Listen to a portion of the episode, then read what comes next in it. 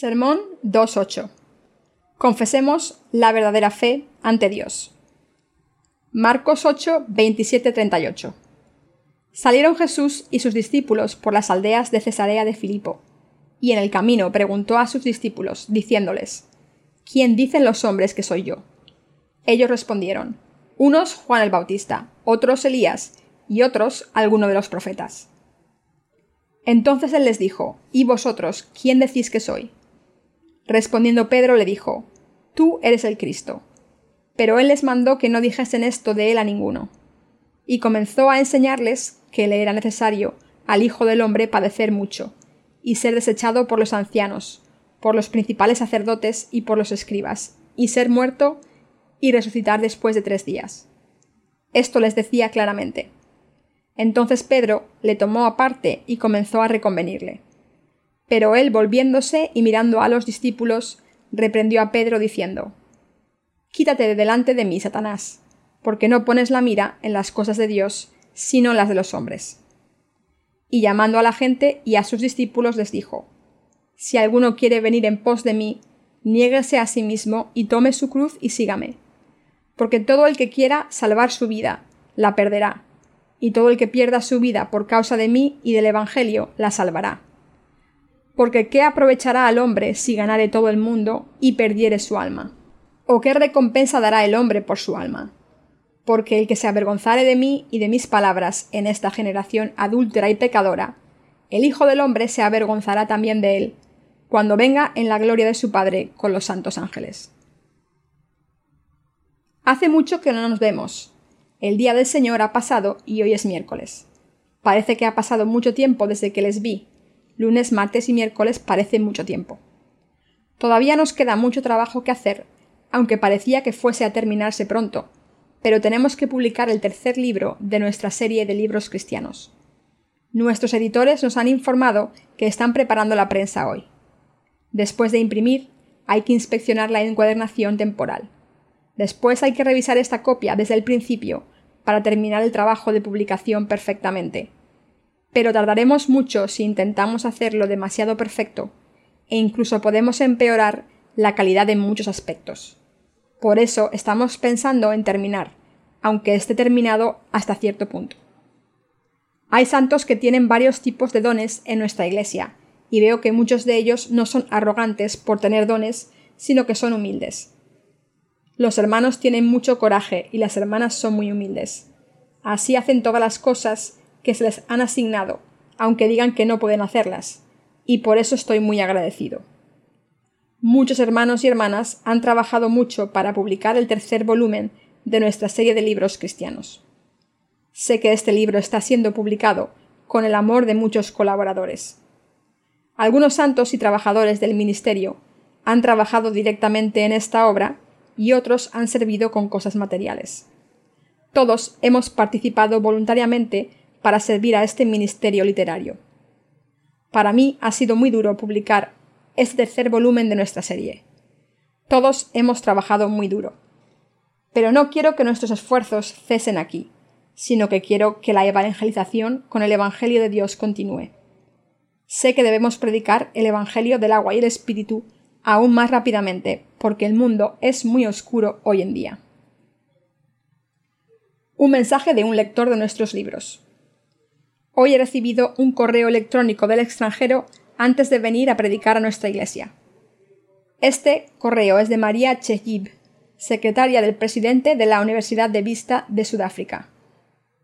Todas las cartas y los correos electrónicos enviados al presidente pasan por su secretaria, y ella vio el correo que le enviamos al presidente acerca de los libros gratuitos sobre el Evangelio del agua y el Espíritu. La secretaria dijo que ha leído dos de nuestros libros y que ha pedido más. Esta mujer llamada María ha trabajado mucho en la misión. El contenido traducido del correo dice lo siguiente. No sabía lo importante que era saber por qué Jesús fue bautizado por Juan el Bautista. Sin embargo, estos libros me han hecho entender lo que la Biblia tiene que decir acerca de nacer de nuevo por el Evangelio del agua y el Espíritu. Al final he podido entender el Evangelio del agua y el Espíritu que antes no conocía, aunque había ido a la iglesia durante mucho tiempo. Quiero compartir estos libros con otras personas que nunca han oído hablar de este Evangelio. Y así me he dado cuenta de que debo hablar a mis amigos cristianos acerca de este Evangelio, para que ellos también puedan nacer de nuevo por el Evangelio del agua y el Espíritu como yo. Ahora sé que he recibido la salvación completamente. Tengo las llaves para la salvación. He nacido de nuevo por el bautismo de Jesús y su muerte en la cruz. Mi Salvador está vivo. Este correo contenía estos comentarios. Queridos hermanos, ¿han oído lo que les he dicho? No sé mucho acerca de África, pero sé que algunas regiones en África se encuentran en un estado deplorable. Algunas regiones son muy peligrosas por la pandemia del SIDA y el crimen. El 30% de la población de Zimbabue está infectada por el SIDA y muchas personas están muriendo por culpa de esta enfermedad. Como este país es tan pobre, quiero que el Evangelio del agua y el Espíritu llegue allí cuanto antes para poder salvar a muchas personas. ¿Quién dicen que es Jesucristo? En el pasaje de las Escrituras de hoy, Jesús les preguntó a sus discípulos, ¿Quién dicen los hombres que soy yo? Los discípulos contestaron, unos Juan el Bautista, otros Elías y otros alguno de los profetas. Entonces él les dijo, ¿Y vosotros quién decís que soy? Respondiendo Pedro le dijo, Tú eres el Cristo. Entonces Jesús dijo que era Dios Padre quien le hizo saber a Pedro que era el Cristo. Esta confesión, Eres el Cristo, es corta, pero es una confesión que demuestra de manera concisa y significativa que el Señor es nuestro Salvador. La mayoría de los israelitas que vivían en tiempos de Jesús pensaba que era uno de los profetas del Antiguo Testamento, pero Jesús era su Salvador.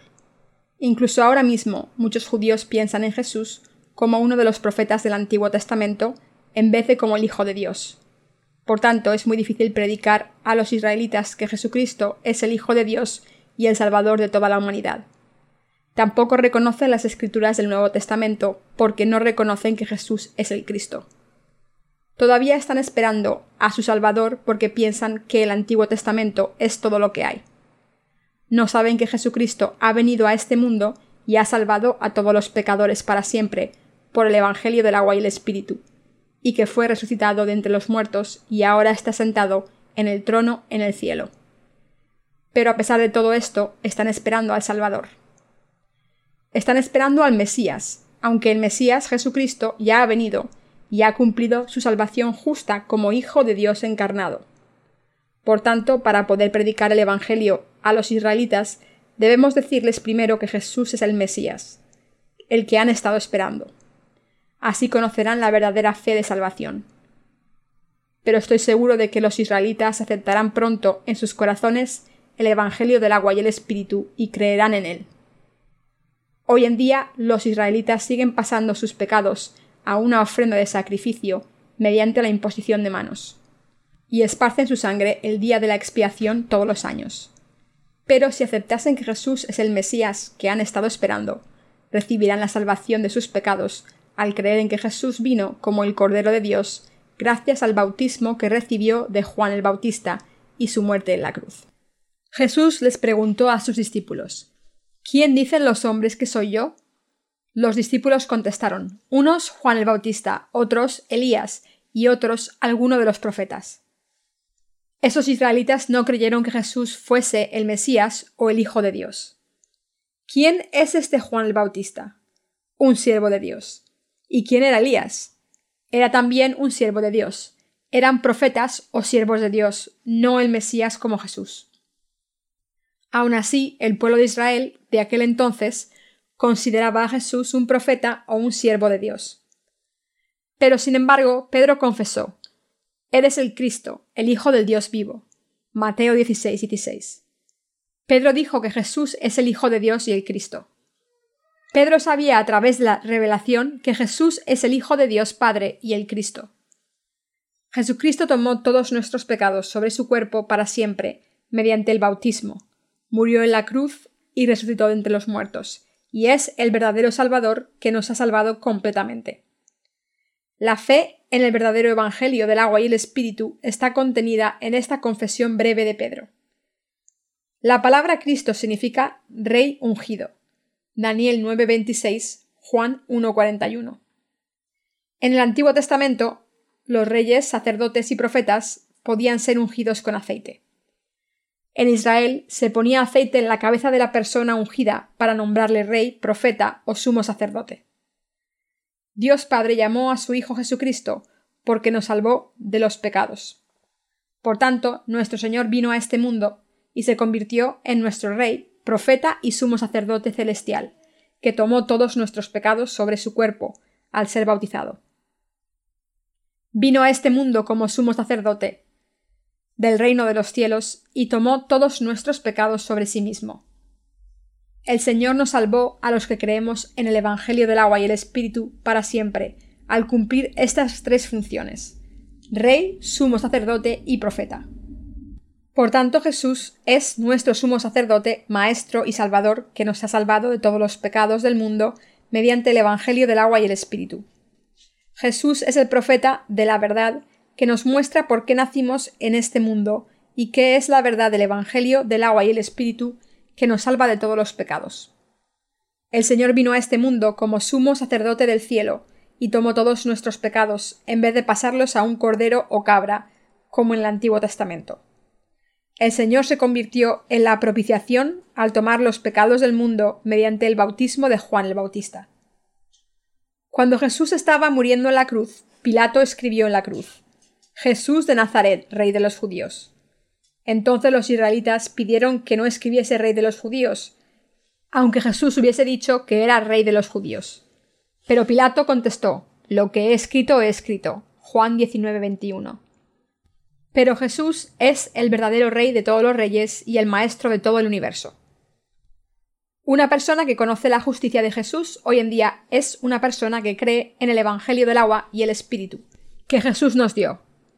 Para los que creemos en el Evangelio del agua y el Espíritu, Jesucristo es el verdadero sumo sacerdote, el Creador que hizo el universo y el juez que vendrá. Jesús volverá a este mundo, resucitará a los santos que han nacido de nuevo, al creer en el Evangelio del agua y el Espíritu, y nos llevará a su reino de los cielos viviremos eternamente con nuestro Salvador en el reino de los cielos. Jesús es nuestro Dios y el sumo sacerdote que tiene este poder. Jesús es el Rey que vive con nosotros y reina sobre nosotros eterna y justamente. No sé qué piensa de Jesucristo una persona que no cree, pero Jesucristo es el Rey de Reyes, el Salvador de la humanidad y el Juez eterno. La palabra de las Escrituras es la palabra de Cristo. El Antiguo Testamento profetiza que Jesús volverá y nos salvará de todos nuestros pecados, y el Nuevo Testamento habla de cómo se cumple esa promesa del Antiguo Testamento. La palabra de Dios no solo contiene esas promesas, sino también política, economía, cultura, ciencia, futuro, presente, pasado, sentido de la vida humana, etc. Por eso una persona puede recibir la remisión de los pecados si conoce la palabra correctamente y recibe el Evangelio del agua y el Espíritu. Nosotros debemos vivir en estos últimos días con esta confesión sincera de fe como la de Pedro. Queridos hermanos, ¿tienen esta fe auténtica en sus corazones? Debemos vivir con esta confesión de fe. Mientras vivimos esta vida tan corta, debemos creer que Jesús es el Rey de Reyes, el sumo sacerdote y el profeta. Por otro lado, si no creemos en la justicia de Jesucristo y la rechazamos, seremos destruidos eternamente. No quiero que sean como estas personas insensatas que ofenden e ignoran la justicia de Dios. Deben tener en su corazón la confesión de fe que dice Jesús es el Cristo. Cuando Pedro hizo la confesión de fe auténtica ante Jesús y dijo Y a ti te daré las llaves del reino de los cielos, y todo lo que atares en la tierra será atado en los cielos, y todo lo que desatares en la tierra será desatado en los cielos. Mateo 16, 19. Jesús dijo que le daría las llaves del reino de los cielos a Pedro por confesar la fe verdadera. Queridos hermanos, ¿qué son las llaves del reino de los cielos? Es el Evangelio y la fe que limpia los pecados de todo el mundo. ¿Qué tipo de Evangelio nos hace entrar en el reino de los cielos? Es el Evangelio del agua y el Espíritu. Este Evangelio es el Evangelio del Señor, quien tomó todos los pecados del mundo sobre sí mismo, al ser bautizado por Juan el Bautista, ser crucificado, derramar su sangre en la cruz y ser resucitado de entre los muertos. La llave del cielo es la fe que cree en el Evangelio del agua y el Espíritu que nuestro Señor cumplió. Por eso necesitamos esa fe que dice, Tú eres el Cristo, el Hijo del Dios viviente. Mateo 16, 16. Esta es la fe verdadera que cree que el Señor es el Hijo de Dios, nuestro Rey y el Salvador que vino a este mundo como sumo sacerdote del cielo. Por eso Jesús tomó todos los pecados del mundo al ser bautizado por Juan el Bautista, fue crucificado hasta morir en la cruz por los pecados con los que cargó, y fue resucitado de entre los muertos al tercer día después de morir en la cruz. Creer que el Señor nos ha salvado de los pecados del mundo por el Evangelio del agua y el Espíritu es la verdadera fe. Jesús es Dios y tomó todos los pecados del mundo sobre sí mismo. Los borró para siempre y nos dio una vida nueva. El Señor sabe el principio y el final de todas las cosas y las controla. Cuando Pedro confesó esta fe, Jesús le confió la palabra de predicar el Evangelio del agua y el Espíritu, que es la llave del reino de los cielos. ¿Tienen fe en que deben creer y predicar el Evangelio del agua y el Espíritu? El Señor se convirtió en nuestro Salvador y la obra que cumplió es la verdad del Evangelio del agua y el Espíritu. Nuestro Salvador es Jesucristo. ¿Tienen fe en que el Señor es el Cristo, el Hijo del Dios viviente? Nuestro verdadero Salvador es Jesucristo. Debemos tener esta fe que cree en el Evangelio del agua y el Espíritu para poder hacer esta confesión de fe. Debemos tener esta fe que cree en el Evangelio del agua y el Espíritu en nuestros corazones. Queridos hermanos, esto no significa que tengan el conocimiento y la fe del Evangelio del agua y el Espíritu solo porque crean en Jesús como su Salvador. Hay muchas personas que van a la Iglesia y creen en Dios sin saber que Jesucristo ha salvado a toda la humanidad por el Evangelio del agua y el Espíritu. Aunque algunas personas han oído que Cristo significa el ungido, muchas de ellas no saben que Cristo nos salvó al tomar nuestros pecados y al derramar su sangre mediante el Evangelio del agua y el Espíritu. Así que cuando les pregunto qué significa el ungido, solamente murmuran respuestas incorrectas. Por tanto, podemos decir que solo los que creen en el Evangelio del agua y el Espíritu conocen el significado de la confesión El Señor es el Cristo, el Hijo del Dios vivo. Dicho de otra manera, la fe en que el Señor tomó todos los pecados de este mundo al ser bautizado por Juan, murió en la cruz y resucitó de entre los muertos es la fe que puede confesar Jesús es el Cristo. ¿Han creído que el Evangelio del agua y el Espíritu es la verdad de la salvación? ¿Creen que el Evangelio del agua y el Espíritu es el Evangelio de la salvación? Si es así, ¿creen que Jesús es el Hijo de Dios que creó el universo y el Salvador que borró todos nuestros pecados para siempre mediante el Evangelio del agua y el Espíritu? La fe de las personas que tienen las llaves del reino de los cielos es la fe que cree en el Señor, que tomó todos los pecados para siempre, y nos salvó mediante el bautismo que recibió de Juan el Bautista, su sangre en la cruz y su resurrección de entre los muertos. Los que somos así, hemos recibido la remisión de los pecados del mundo. Por eso Jesús hizo que supiésemos que todos somos pecadores malvados a través de la ley de Dios, y resolvió el problema de nuestros pecados que nosotros no podíamos resolver, y así completó nuestra salvación. Y el Señor nos enseñó cómo borró nuestros pecados, y así pudimos convertirnos en hijos de Dios al recibir la salvación de todos nuestros pecados, al creer en el Evangelio del agua y el Espíritu. Hemos recibido la gracia de salvación para siempre, al creer en este Evangelio verdadero que Jesús nos dio. Hemos cumplido los requisitos para entrar en el reino de los cielos, al creer en el Evangelio del agua y el Espíritu. Tenemos las llaves del reino de los cielos, si tenemos la fe que confiesa, Señor, eres el Cristo. En el pasaje de las Escrituras de hoy, Jesús escuchó la confesión de fe de Pedro y les dijo a sus discípulos que no le dijeran esto a nadie, y que pronto sufriría la muerte a manos de los sacerdotes, los ancianos y los escribas de este mundo. Y dijo claramente que resucitaría de entre los muertos al tercer día. Sin embargo, Pedro intentó parar a Jesús para que no hiciese esta obra. Pedro protestó diciendo Eres el Cristo, ¿por qué dices que vas a morir? ¿Por qué te van a matar? Pedro tenía un espíritu fuerte e intentó evitar que Jesús muriese en la cruz. Desde nuestro punto de vista humano, debería haber sido condenado por su lealtad a Jesús. Sin embargo, Jesús reprendió a Pedro diciendo Quítate delante de mí, Satanás, porque no pones la mira en las cosas de Dios, sino en las de los hombres. ¿Por qué llamó a Pedro Satanás? ¿Creen que dijo esto porque Pedro era realmente Satanás? Jesús dijo esto porque Pedro pensaba en las cosas del hombre y no las cosas de Dios. Satanás estaba intentando convencer a Jesús para que no cumpliese la obra de derramar su sangre en la cruz por nosotros, al provocar estos pensamientos carnales en Pedro. Los que creemos en el Evangelio del agua y el Espíritu somos así también. No debemos pensar en las cosas del hombre, sino que debemos pensar en las cosas de Dios. Si pensamos en las cosas del hombre, nos convertiremos en esclavos de Satanás.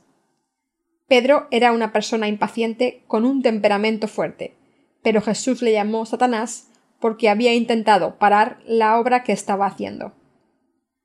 El Señor hizo una clara distinción entre la obra del hombre y la obra de Dios, y dijo que una persona debe negarse a sí misma y cargar con su cruz para seguirle.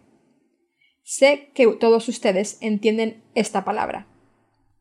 Debemos negarnos a nosotros mismos y seguir al Señor para vivir una vida espiritual. Muchas veces es difícil negarse a uno mismo porque nuestra carne es tan fuerte. Esto se debe a que no podemos seguir a Jesús si no negamos nuestra carne. No podemos seguir al Señor si no negamos nuestros pensamientos carnales, ya que nuestros pensamientos carnales y los pensamientos del Señor son completamente opuestos. Por tanto, debemos negarnos a nosotros mismos para seguir al Señor. Y el Señor también dice que quien esté avergonzado de creer en Jesús y en la palabra que nos ha dado en esta generación adúltera y pecadora, Él se avergonzará de esta persona cuando venga a este mundo en toda la gloria del Padre, con los ángeles santos.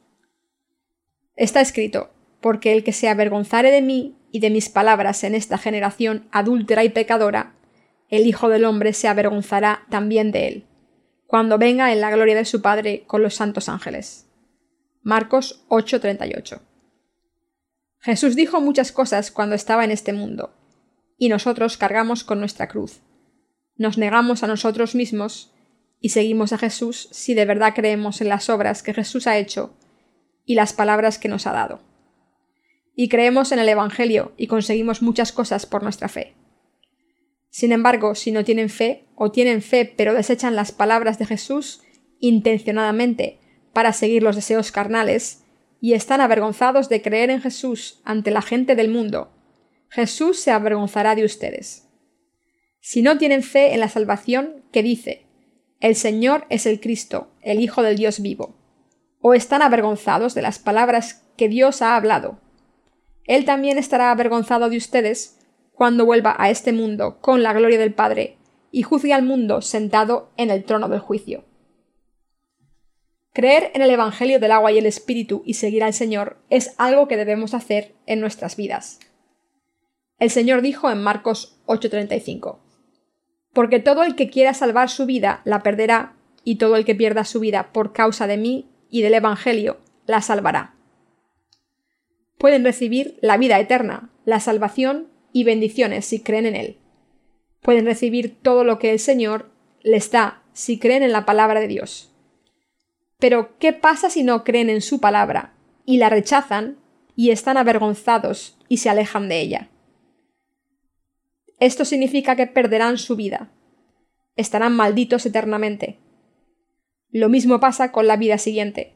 Jesús también estará avergonzado de esas personas y no quiere que ese tipo de persona entre en el reino de Jesús.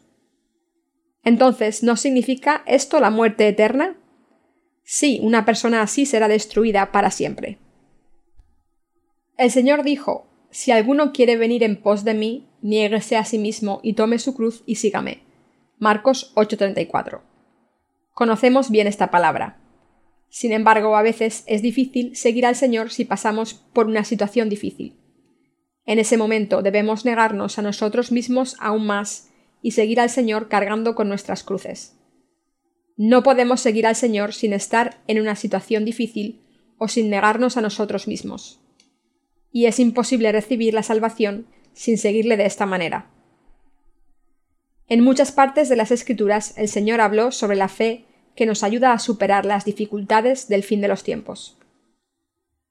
Una de las cosas que ocurrirán en el fin de los tiempos es que muchas personas traicionarán la fe. Esto significa que muchos creyentes dejarán la Iglesia y la obra de unirse a la Iglesia y de servir al Evangelio, y seguirán sus pensamientos carnales que dicen Estoy tan cansado. Esto es muy difícil. ¿Pero tengo que seguir al Evangelio de esta manera cuando el mundo es tan difícil? Es cierto que este Evangelio es auténtico, pero ¿tengo que seguirlo así? El Señor dijo que estas cosas ocurrirían, sobre todo en estos últimos días. Y estas cosas están ocurriendo en la Iglesia nacida de nuevo ahora mismo. Si hay una persona entre nosotros que haya traicionado la fe en el Evangelio del agua y el Espíritu, y está siguiendo otro Evangelio, Dios no perdonará a esta persona. La Iglesia de Dios puede advertir a esa persona un par de veces, pero no puede hacer nada si no cambia ni vuelve al Evangelio del agua y el Espíritu. ¿Quién puede parar a una persona así si dice que este Evangelio no lo es todo, y solo quiere ganar dinero y vivir con prosperidad carnal? Sin embargo, todas las necesidades básicas de comida y hogar se resuelven al servir al Evangelio del agua y el Espíritu, que es la justicia de Dios. El Señor dijo en el Evangelio de Mateo 18, 15, 17. Por tanto, si tu hermano peca contra ti, ve y repréndele estando tú y él solos. Si te oyere, has ganado a tu hermano. Mas si no te oyere, toma aún contigo a uno o dos, para que en boca de dos o tres testigos conste toda palabra. Si no los oyere a ellos, dilo a la Iglesia, y si no oyere a la Iglesia, tenle por gentil y publicano.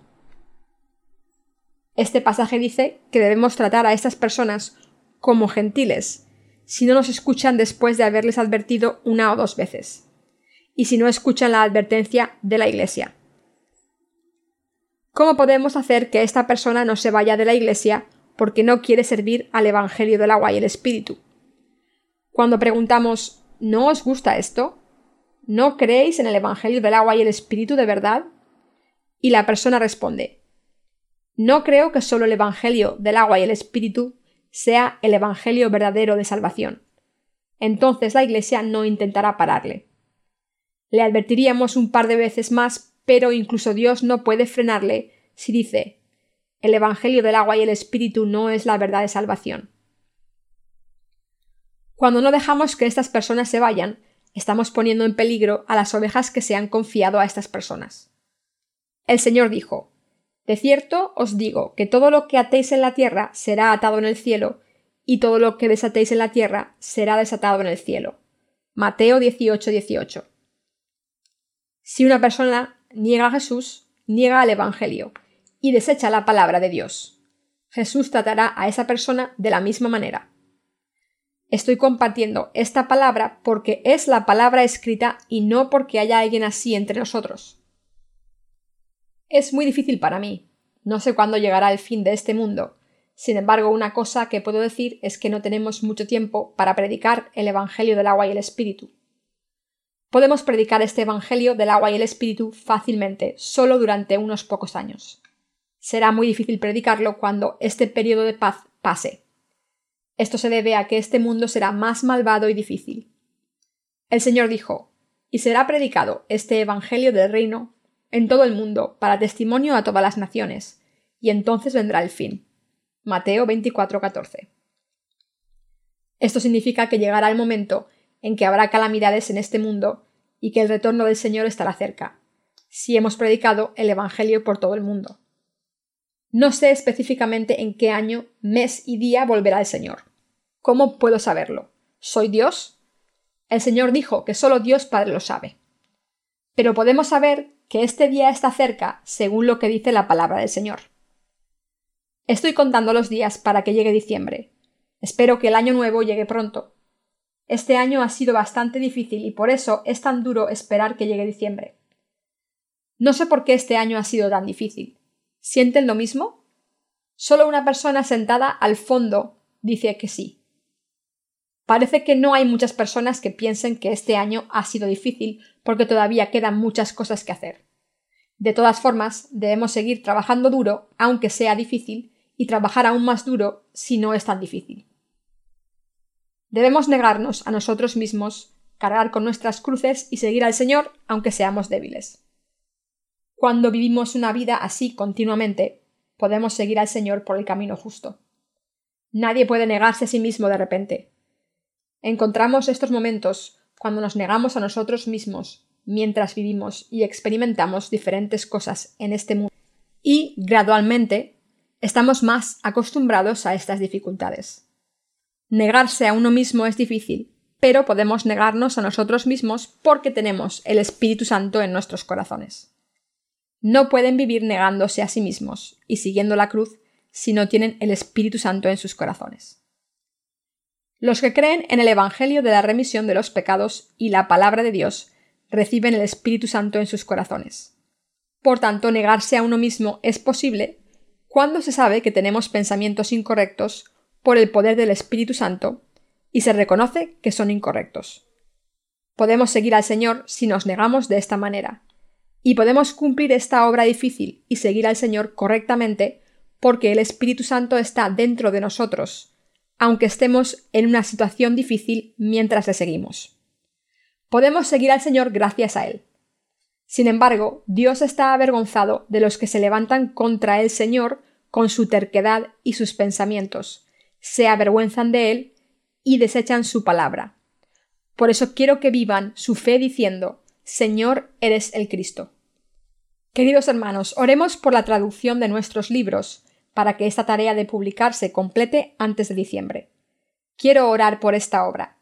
Si el tercer libro de nuestra serie de libros cristianos se publica antes de enero, podremos cosechar diez y cien veces más almas que este año.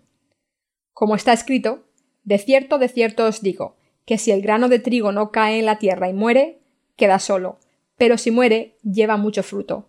Juan 12, 24. Debemos sacrificarnos para predicar el Evangelio. El Evangelio está siendo predicado aún más rápidamente por todo el mundo.